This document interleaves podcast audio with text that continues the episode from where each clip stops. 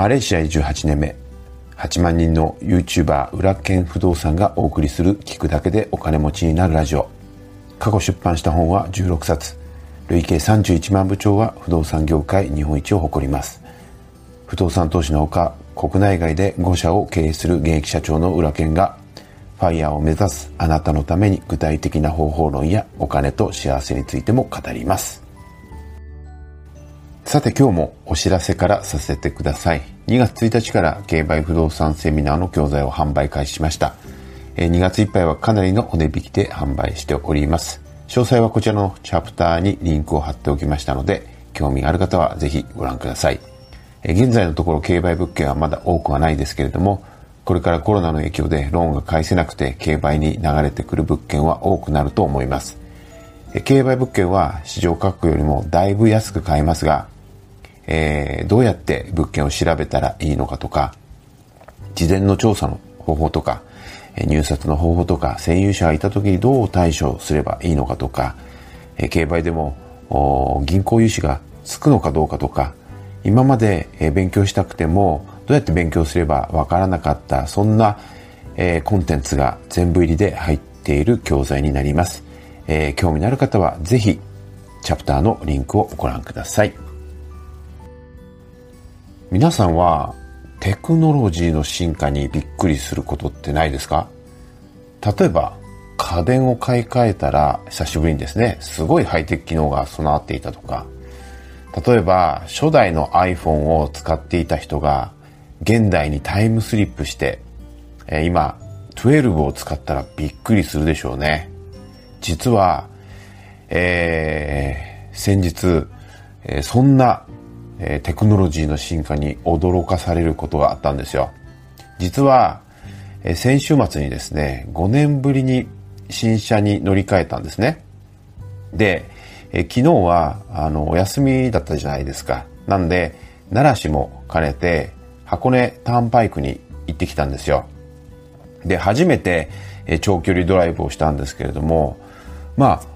同じ車の最新バージョンなんですね。フルモデルチェンジのね。わずか5年なのにね、超絶に進化してるんですよ。まあエンジンはね、よりダウンサイジングして小さくなってパワフル、パワフルかつ燃費もいいし、オートクルーズとかね、レーンキープのアシストだとか、えブレーキだとかアクセルだとか、ハンドルなんかもカーブのところでは減速して曲がってまた加速していくし、もう自動運転できるでしょぐらいの精度の高さですしね。それからびっくりしたのはね、前のその先代のモデルにはついてなかったマッサージ機能？もうね、これがまた私服なんですよ。なんで、えー、渋滞になった時はオートクルーズをかけてですね、で、自分の好きな、えー、音楽をかけて、そしてマッサージをしてもらうと。まあ、これはもう寝てしまうやろっていう感じでしたよね。で、自動でレーンチェンジもしてくれるし、その他の安全装備もですね、ほんとてんこ盛りなんですよ。わずか5年でね、ここまで進化するんじゃ、これから先5年後どうなるのかと。多分技術的にはね、自動運転がもうできるんでしょうけれども、まだ法整備だとか環境が整ってないからできないだけで、まだね、あのー、5段階その国際基準ですね、自動運転のえ基準がある中で今レベル2なんですね、下から2番目。今のレーンキープだとか、えー、自動追尾の機能とかっていうのは、えー、手でね、ハンドルを持ってないと、触ってないと解除されちゃうんで、それがレベル2ということですね。で、レベル3になると、まあ、えっ、ー、と、限られた区間ですね。例えば高速とかはもう完全に自動運転になる。例えば、えー、パーキングエリアからパーキングエリアへの移動が全部自動になるみたいなのがレベル3ですよね。で、レベル4まで行くと、まあほとんど、えー、限られた市街地でも自動運転できるようになって、レベル5になるともう本当家から、例えば箱根の、何でしょうか、その、宿まで、えー、自動運転してくれるみたいな感じになるみたいですね。で、自動運転の普及には、まあ、モニタリングをしたりとかですね、えー、するために 5G の普及が、もうこれが不可欠ということですよね。で、5G ね、あの、今年、去年かから始まりましたけども、完全に 5G が普及するのが2025年ぐらいだと言われていますから、やっぱりレベル3、4のレベルですね、自動運転の。が普及してくるのが2025年ぐらい。で、完全に自動運転になるのは2030年っていうふうに言われてますよね。いやー、でもね、本当にテクノロジーの進化は本当にすごいと思います。もうね、あと10年で自動運転になるかと思うともうワクワクしちゃいますよね。はい。皆さんは最近テクノロジーの進化に驚いたことはないでしょうか？ぜひ、えー、そんなえー、進化に遭遇したという方はコメントいただければ嬉しいです。さて今日の本題なんですけれども、お金が、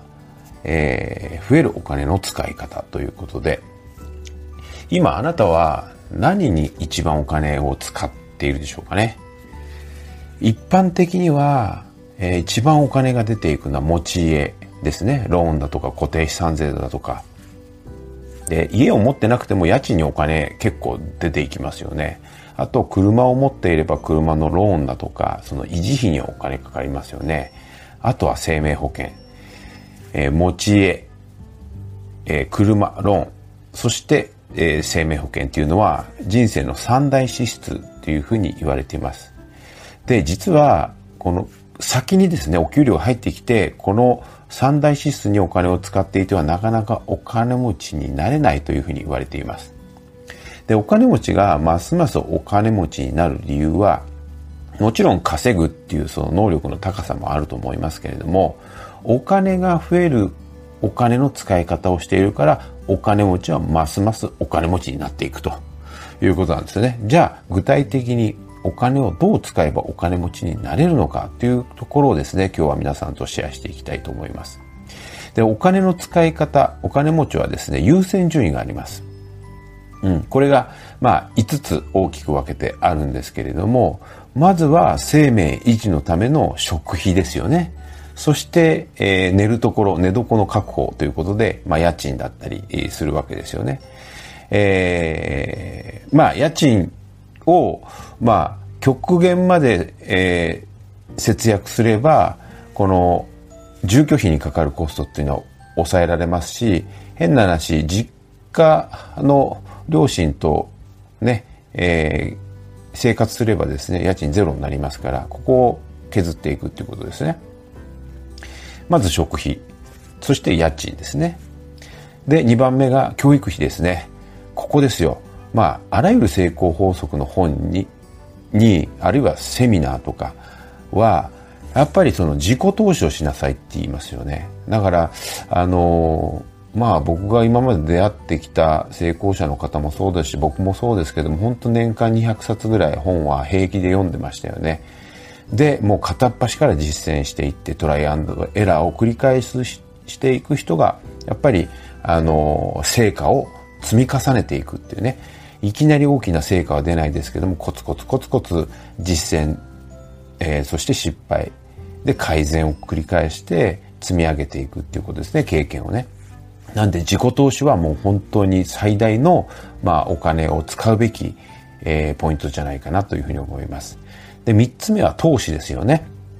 自分資産を作るということですよ。やっぱり、えー、勤め人では給料に限界があるし、例えば、えっ、ー、と、お医者さんとかはね、自分が働けなくなったら収入が途絶えちゃいますから、やっぱりえー、まあ、起業をしたり、投資をしたりということで、自分資産を使っ作っていかなきゃいけない。で、まあ、起業っていうのは誰もができるわけじゃないし、なので株とか不動産で資産を増やすっていう方が多いわけですけれども、やっぱり最終的にはね、あのー、まあ、チャートを毎日見る必要がないニュース気にしなくていい不動産っていうのがまあ僕は最強だと思いますけどね。やっぱり貯めたお金、えー、そして勉強して、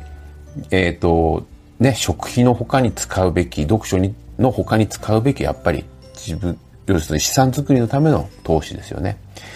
で、4番目は何かっていうと、経験にお金を使うんですよ。経験ですね。例えば、僕は、えー、旅行だとか、まあ、レースも経験の人だと思ってるんですけども、まあ、最近はそれが、あの、職業になってき、ているっていう側面もあってですね、まあ、とても僕としてはハッピーなんですけれども、このやっぱり物ではなくて、やっぱり経験にお金を使うっていうのは人脈も増えますし、見聞も広がりますしね。うん。経験にお金を使ってますよね、お金持ちはね。そして、最後5番目が耐久消費財ですよ。人生の、まあ、三大消費のうちの、まあ、持ち家と車ですね。これが最も価値が低い。投資から得られたお金で買うべきなのに、先にこの耐久消費財ですね。家とか車買ってしまうからお金持ちになれないと。まあ、裏剣車買ってんじゃねえかって言われるかもしれないですけど、僕はもう投資から、もう散々投資してきたので、そこからコップから溢れた水で、まあ、車を買っているわけです。はい。ぜひですね、えー、お金の使い方の優先順位をですね、えー、僕の今日の放送で考え直していただくきっかけにつながれば嬉しいです。それでは今日も一日お元気で。